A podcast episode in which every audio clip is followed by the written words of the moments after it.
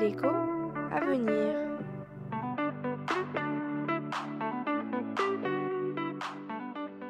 J'aimerais savoir, l'euro est-il une expérience unique dans l'histoire? Bonjour Stéphane. Bonjour Martine. Tu ne penses pas qu'on a joué aux apprentis sorciers avec l'euro? En fait, il y a eu un certain nombre de précédents, même si, bien sûr, il n'était pas exactement constitué comme l'euro. On peut citer en particulier l'Union monétaire latine, créée en 1865 à l'initiative de Napoléon III. Elle regroupait la France, la Belgique, l'Italie et la Suisse. Plus tard, la Grèce rejoindra ces pays.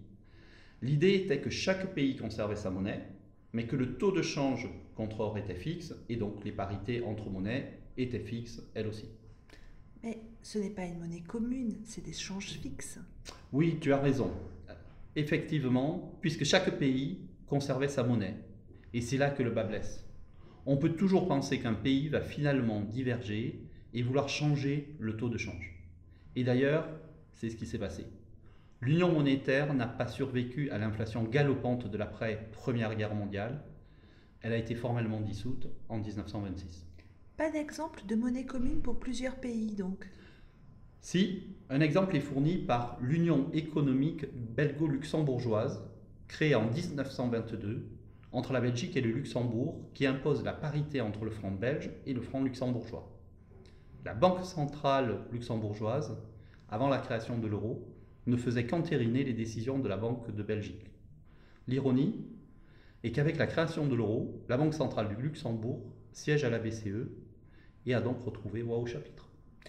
Mais sans vouloir te vexer, cette union ne concerne que deux pays, rien à voir avec la taille de l'euro. Tout à fait, Martine. Alors un autre exemple encore, le franc CFA. Il s'agit d'une monnaie commune utilisée par 14 pays africains au sein de deux zones monétaires avec un ancrage à l'euro.